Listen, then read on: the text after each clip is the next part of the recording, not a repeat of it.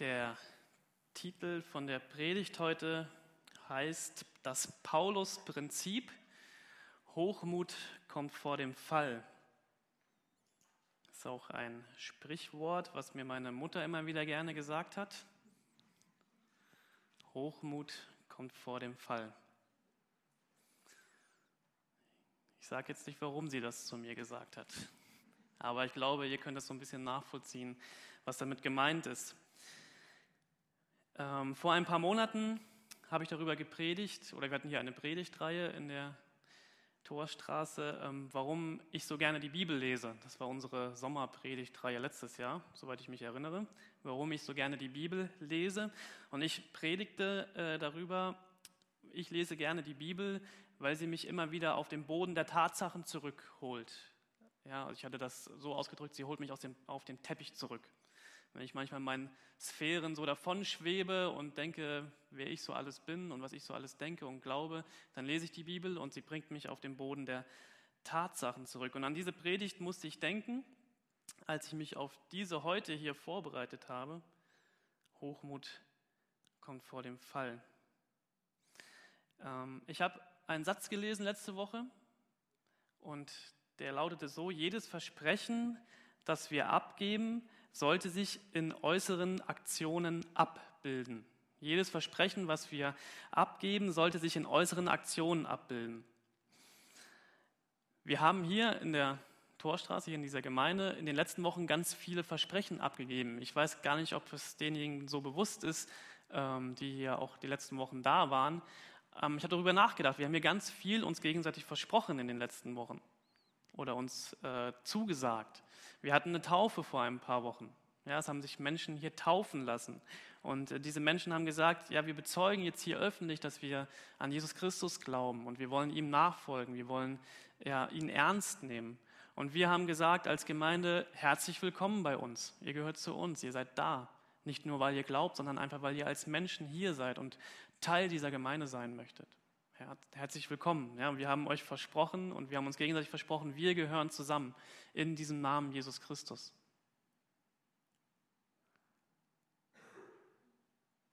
Letzte Woche hatten wir Kindersegnung.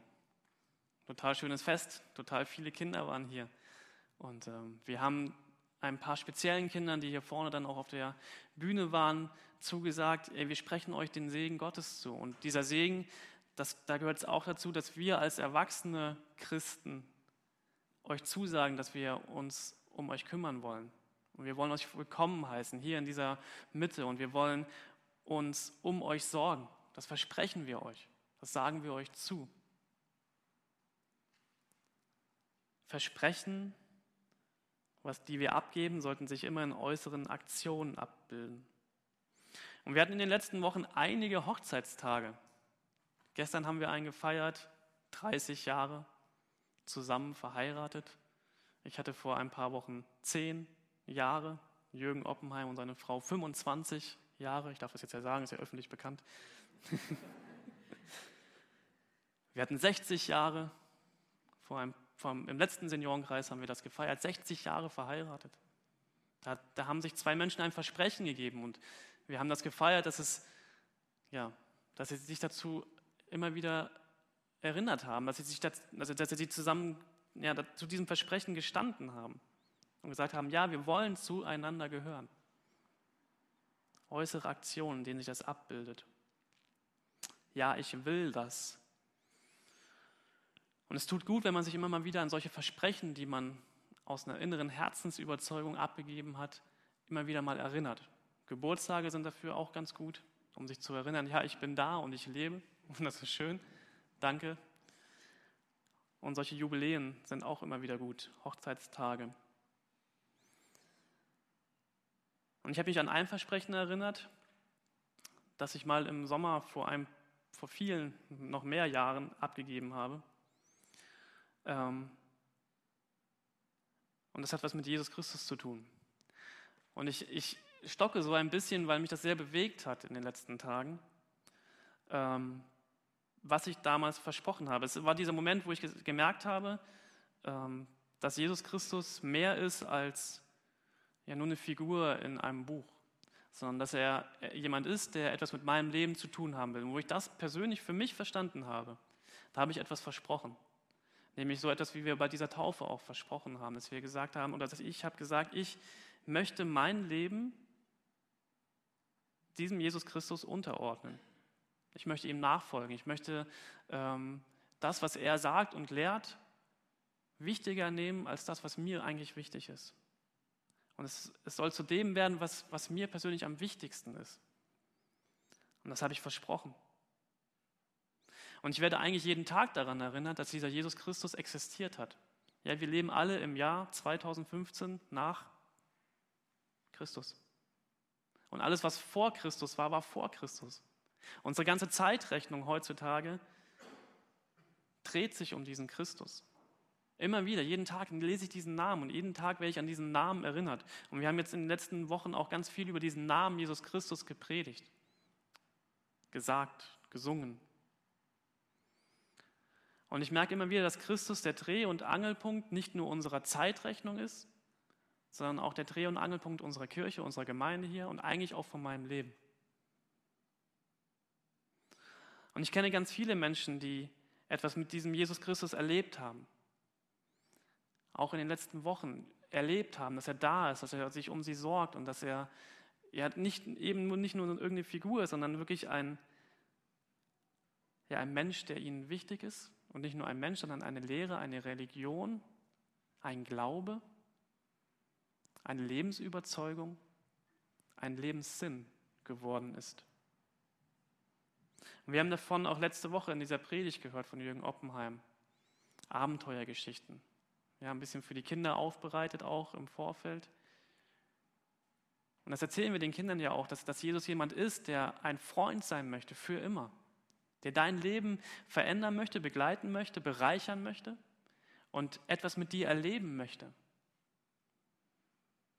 Und die Apostelgeschichte ist voll mit solchen Geschichten, solchen Abenteuergeschichten, in Anführungsstrichen.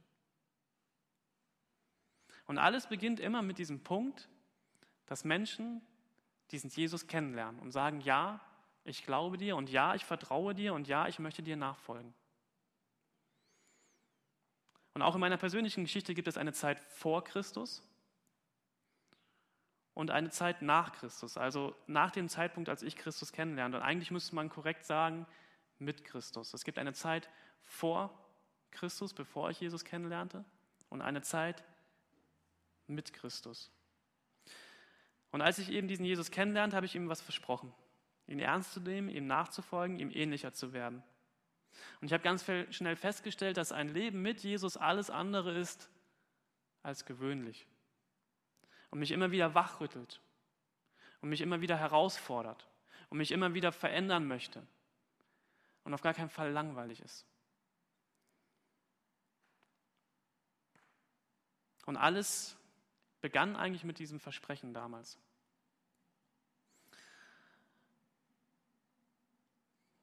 Das war jetzt so eine Einleitung, eine sehr persönliche.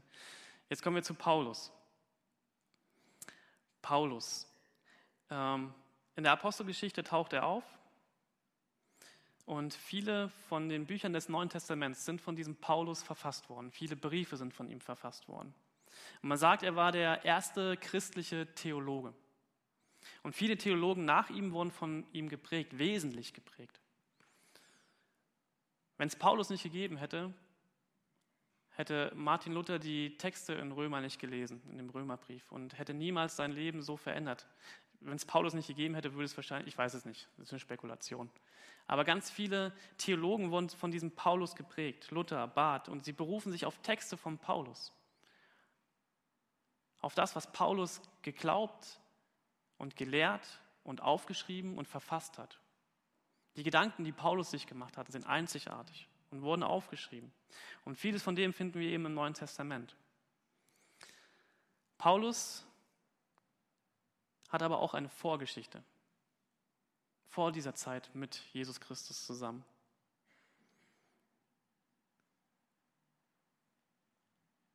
Und Paulus, ich weiß nicht, einige wissen das wahrscheinlich, hieß auch früher oder wurde auch so genannt Saulus, ähm, habe ich mich am Rande ein bisschen mit beschäftigt, warum er in, am Anfang der Apostelgeschichte eigentlich Saulus heißt und Saulus genannt wird und später nur noch Paulus.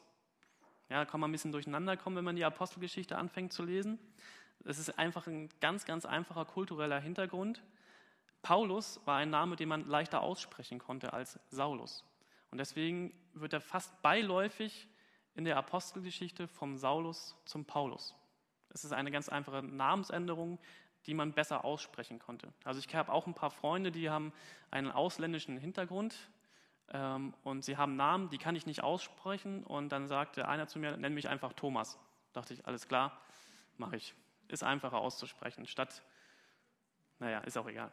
Auf jeden Fall war das der Grund von Saulus zu Paulus. Und ich nenne in dieser Predigt jetzt einfach mal diesen Mann durchweg Paulus. Okay? Gut.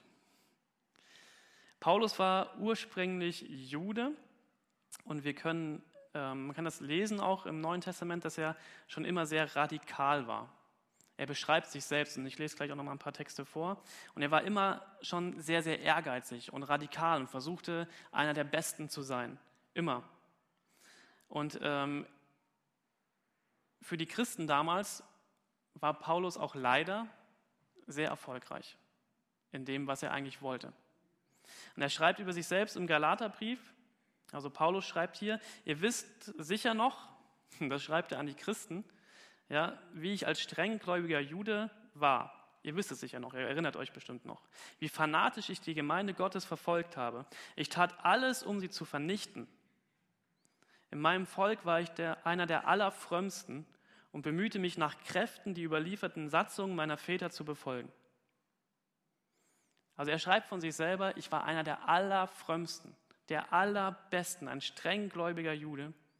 Und ich, ich tat alles, um die überlieferten Satzungen meiner Väter zu befolgen. Kirchengeschichtlich kann man ähm, sich erlesen, dass Paulus bei Gal Galamiel lernte. Und Galamiel war sehr bedeutend. Es war einer der besten, angesehensten Lehrer damals zu dieser Zeit. Und Paulus durfte bei ihm lernen. Paulus und Galamiel gehörten zu den Pharisäern. Und Pharisäer, das war so eine ganz eigene ja, Gruppe in den Juden, äh, ja, genau, in diesen Juden, in diesem jüdischen Umfeld. Und diese Pharisäer, sie liebten das Gesetz und sie hassten regelrecht diejenigen, die dieses Gesetz nicht einhielten. Und das waren die sogenannten Sünder. So wurden sie benannt von den Pharisäern. Und die Pharisäer waren dafür bekannt, dass sie straften, verurteilten, kritisierten. Und gerade auch diese Sünder, diejenigen, die sich halt eben nicht so perfekt an dieses Gesetz hielten, die auch nicht so richtig dazugehörten, weil sie ja nicht so waren wie sie. Und das waren die Kollegen von Paulus. Mit den Menschen ist er groß geworden. Mit den Menschen hat er sich gerne umgeben. Mit den Menschen hat er sich gerne in der Öffentlichkeit gezeigt. Und er war einer der besten von ihnen. Man sagt, dass Paulus einer der jüngsten bei den Sanhedrin waren. Also er war Mitglied bei den Sanhedrinen, das ist so die Elitegruppe der Pharisäer gewesen. Also die, die krassesten der krassesten. Die Besten der Besten. Und Paulus war einer der jüngsten von ihnen, weil er es geschafft hatte, durch seinen großen Ehrgeiz dahin zu kommen. Und parallel zu dieser Karriere von Paulus entwickelte sich das Christentum. Und diese Christen predigten und lebten die Lehre von Jesus Christus. Und das war genau das Gegenteil von dem, was Paulus eigentlich lehrte und lebte. Was hat dieser Jesus gelehrt? Er hat gelehrt, dass kein Mensch durch seine guten moralischen Taten vor Gott bestehen kann. Er lehrte, dass Gott vor Gott alle Menschen gleich sind und dass alle Menschen auf Gottes Gnade angewiesen sind. Und diese Gnade wurde durch Gottes Sohn, Jesus Christus, sichtbar. Wirklichkeit. Und Jesus Christus sagte von sich selbst, er ist Gottes Sohn. Er ist dieser Messias, der diese Erlösung und Gnade über die Menschheit bringt. Und er opferte sich für diese Menschheit. Und das glaubten diese Christen, weil sie sagten, dieser Jesus Christus ist tatsächlich von den Toten auferstanden. Und es ist alles wahr, was dieser Jesus gesagt hat. Und das konnte Paulus nicht ertragen. Und er widers es widersprach all dem, wofür Paulus bisher gelebt und gekämpft und gearbeitet hat. Und er hasste die Christen, weil sie etwas verbreiteten, was gegen all dem widersprach, was er eigentlich gelehrt hat und gelernt hat. Und er verfolgte sie und er wollte sie ausmerzen. Und er wollte sie überall ausfindig machen und ausräuchern und töten und in Gefängnis stecken, weil sie sich nicht an das hielten, was er für gut und richtig hielt.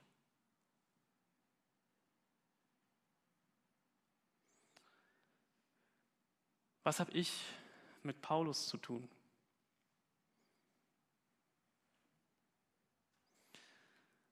Ich habe in meinem Kopf eine Liste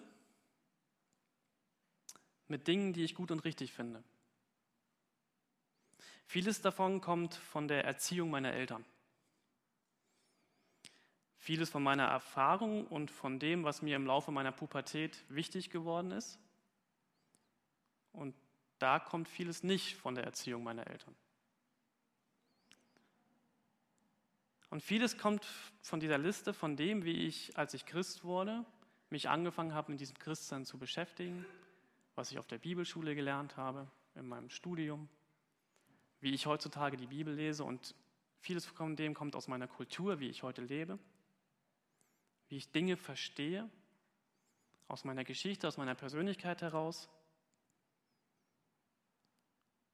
Und das ist so ein Ding in meinem Kopf, so meine Skala. Was ist gut und was ist richtig? Letzte Woche Sonntag, nach dem Gottesdienst, hat nichts mit euch zu tun, was ich jetzt sage, auch nichts mit dieser Gemeinde, habe ich eine Situation erlebt. Und ich erlebte etwas, was meiner Liste von gut und richtig absolut widersprach. Und es ekelte mich an.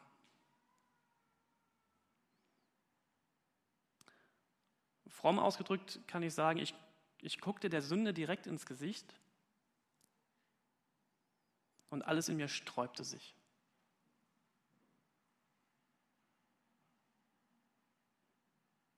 Und ich dachte, Gott sei Dank bin ich nicht so.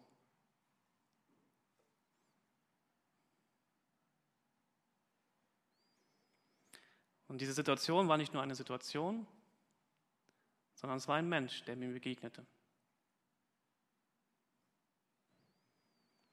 Doch diesen Menschen sah ich eigentlich gar nicht, sondern ich sah diese Liste und diesen Regelkatalog in meinem Kopf, in den ich ihn gleich einordnete. Ihr merkt, diese Situation hat mich sehr beschäftigt und habe viel darüber nachgedacht. Und ich dachte, ich lebe mehr nach dem Gesetz, nach meiner Liste im Kopf, ich habe meinen Regelkatalog im Kopf und jeder, der da rausfällt, der ist nicht ganz richtig. Manchmal regt mich das auf, manchmal nervt mich das. Und dann kommt die Gefahr, dass ich zornig und bitter werde und anfange zu hassen, zu verachten.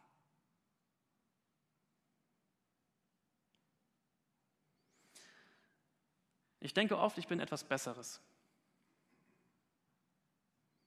Wie so ein kleiner Pharisäer. Und ich habe mich gefragt, diese Frage stelle ich jetzt gerne an euch, ob nicht so ein kleiner Pharisäer in jedem von uns steckt. So eine Frage. Ich sage jetzt nicht, dass ihr das seid oder in euch ist. In mir ist der kleine Pharisäer. Und ich habe gemerkt, dass ich, dass Strafe, Verurteilung und Kritik so einfach sind. Strafe, Verurteilung und Kritik ist so einfach. Gnade, Liebe, Verständnis, Barmherzigkeit, Geduld, die kosten was. Das sind eine große Herausforderung. Franz von Sales sagte einmal, ein Gramm Beispiel gilt mehr als ein Zentner gute Worte. Und dieser Satz von Franz Sales stand in der Verbindung der Tageslosung einer Tageslosung letzter Woche. Und ich, das ist so ein Buch, was ich jeden Morgen lese, zwei Bibelverse, einen Satz dazu und dann denkt man drüber nach.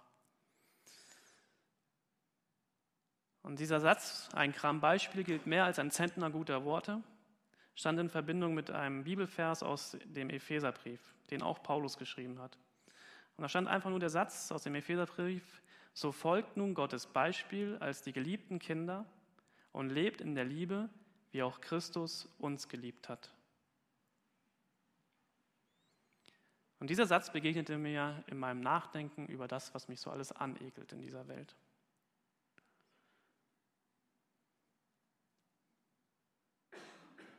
Zurück zu Paulus. Jesus Christus begegnet diesem Paulus. Paulus war auf dem Weg nach Damaskus, war wieder auf dem Weg, um Christen zu verfolgen, zu vernichten. Und Jesus begegnet ihm. Ähm, in der Apostelgeschichte liest man, es umgab ihn ein helles Licht, diesen Paulus, und er wurde blind und er fiel auf den Boden und er hörte eine Stimme. Und Paulus erkennt diese Stimme nicht und er erkennt nicht, wer diese Person ist und er fragt, Herr, wer bist du? Und Jesus Christus gibt sich zu erkennen. Und später schreibt Paulus im Philipperbrief,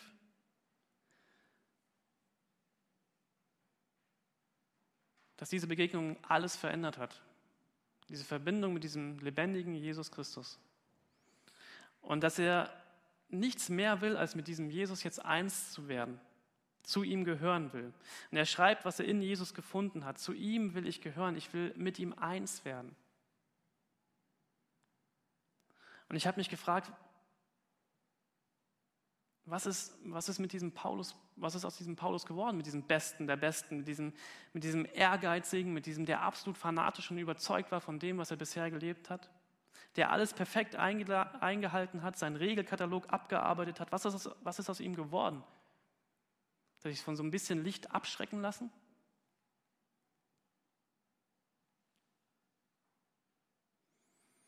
Paulus beschreibt es selbst. Er schreibt, dass Jesus Christus seinen Stolz gebrochen hat, sein Ego zerbrochen. Und Paulus hat zutiefst erfahren, was Gnade wirklich bedeutet.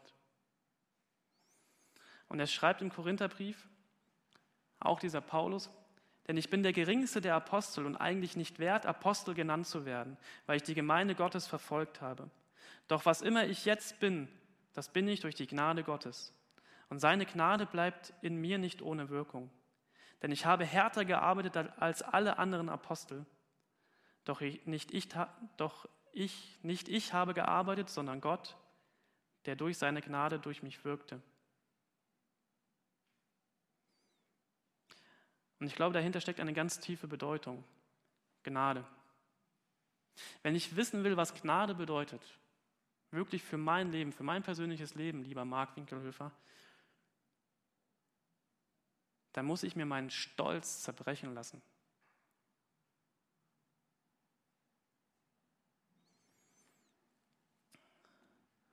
Ich lese jetzt einen längeren Text von Paulus aus dem Philipperbrief.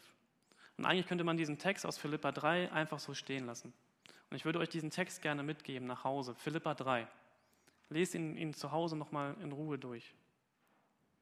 Philippa 3. Da schreibt Paulus, wir setzen unser Vertrauen nicht auf menschliche Anstrengung, sondern sind stolz auf das, was Christus Jesus für uns getan hat. Dabei könnte ich weit größeres Selbstvertrauen haben als alle anderen. Wenn andere Grund haben, auf ihre eigenen Anstrengungen zu vertrauen, gilt das für mich erst recht. Denn ich bin das Kind einer rein jüdischen Familie, die zum Stamm Benjamin gehört und wurde mit acht Tagen beschnitten. Wenn es also je einen wahren Juden gab, so bin ich einer. Und nicht nur das. Ich gehörte zu den Pharisäern, die den strengsten Gehorsam gegen das jüdische Gesetz fordern. Die Gemeinde habe ich unerbittlich verfolgt. Und ich habe das jüdische Gesetz so streng befolgt, dass mir nie jemand etwas nachsagen konnte. Wisst ihr, was das bedeutet? Er hat sich an diese zehn Gebote gehalten. Er hat sich an alle Texte, an alle Gesetzestexte aus dem Alten Testament gehalten. Und zwar so sehr, dass ihm nie jemand etwas nachsagen konnte.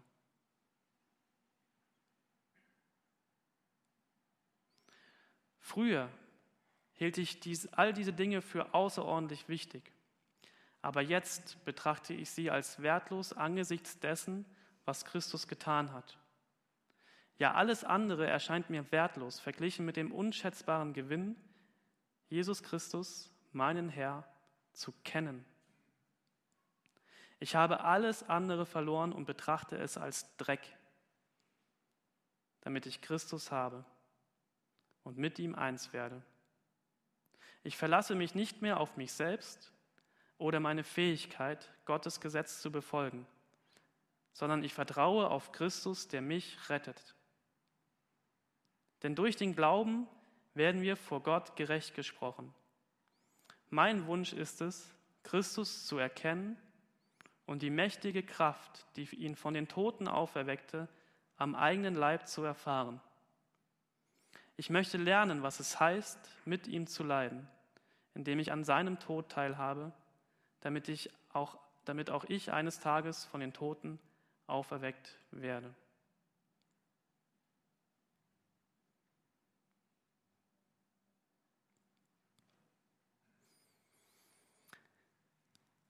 Eines der größten Probleme unserer Gesellschaft ist meiner Meinung nach, dass wir denken, dass wir besser sind. oder zumindest gut genug.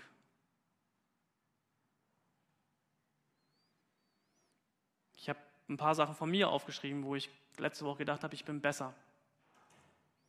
Ich bin besser als derjenige, der mich da gerade eingeparkt hat, weil ich würde niemanden einparken. Und ich würde auch niemals in zweiter Reihe parken und ich fahre auch niemals über Rot. Damit bin ich schon besser als 90 Prozent aller anderen Hamburger. Zumindest was die roten Ampeln betrifft.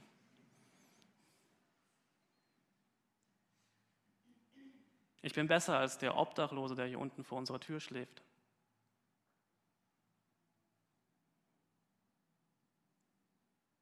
Ich bin besser als die Griechen. Zumindest kann ich besser rechnen.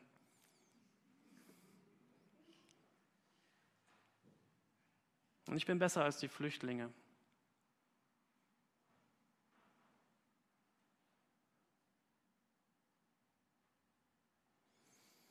Wenn ich glaube, ich bin ein guter Mensch, ein besserer Mensch, dann habe ich ein Problem.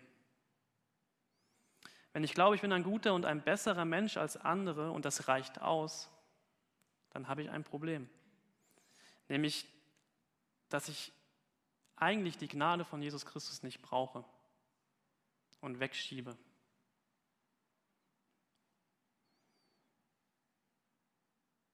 Und es braucht Demut und Stärke zu erkennen, dass ich nicht besser bin als andere Menschen.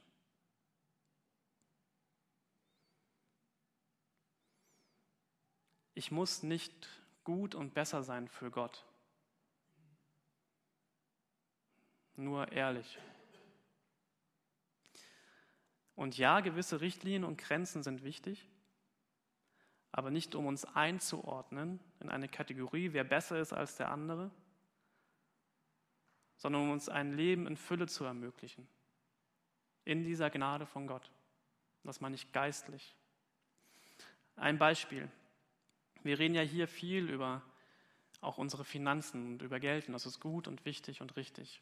Wir haben eine besondere Verantwortung, weil diese Gemeinde hier ausschließlich auf Spendenbasis funktioniert. Das heißt, Menschen geben Geld freiwillig und wir können damit arbeiten.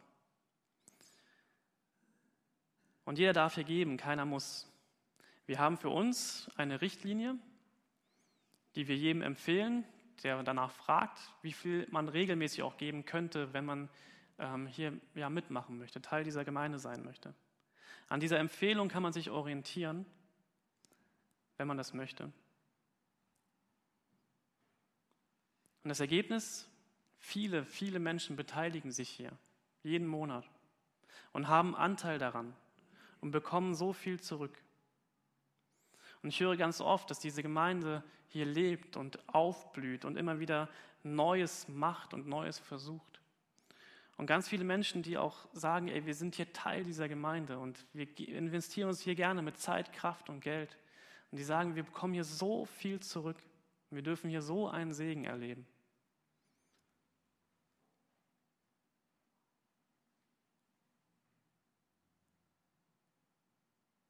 Wenn ich hier Geld spende, dann geht es doch nicht darum, dass ich ein besserer Mensch bin, weil ich mehr gebe als du.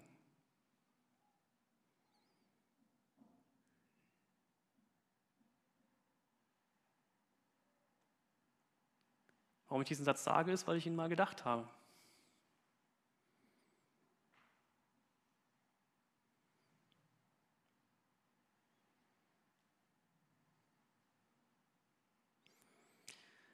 In Jakobus 4 steht, da wird ein Satz aus dem Alten Testament zitiert. So heißt es auch in der Schrift, Gott stellt sich den Stolzen entgegen, den Demütigen aber schenkt er Gnade. Was wir von dieser Geschichte Paulus vor Christus und Paulus nach Christus lernen können, ist, dass für Jesus Christus kein Brocken zu hart ist. Wenn dir Jesus Christus begegnet, wenn mir er begegnet,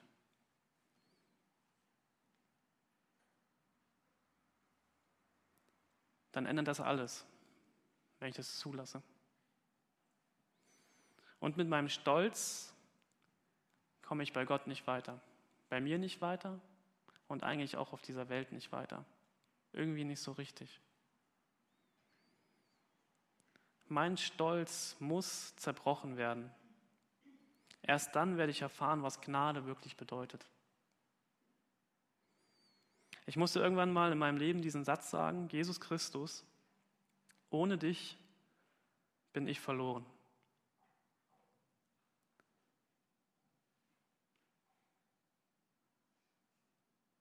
Und ich bin froh und dankbar, dass ich an diesen Punkt kommen durfte. Und ganz ehrlich, ich bin froh und dankbar, dass ich an diesen Punkt auch immer wieder komme. Auch letzte Woche. Weil immer wenn ich an diesen Punkt komme, dann weiß ich, ich, ich kann mich nicht auf meine moralisch-ethischen Leistungen verlassen, sondern ich kann mich eigentlich nur auf Jesus Christus verlassen.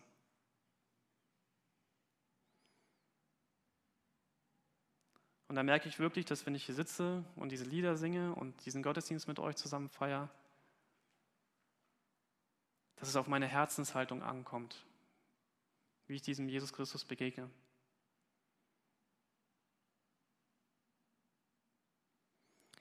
Ich falle immer wieder in diese alten Gewohnheiten. Und die Herausforderung für mich ist, sich immer wieder verändern zu lassen, sich immer wieder neu bekehren zu lassen, in Anführungsstrichen, sich immer wieder bereit machen, umzukehren und Sachen in seinem Leben umzusetzen, wo man genau weiß, die sind nicht gut und die sind nicht richtig.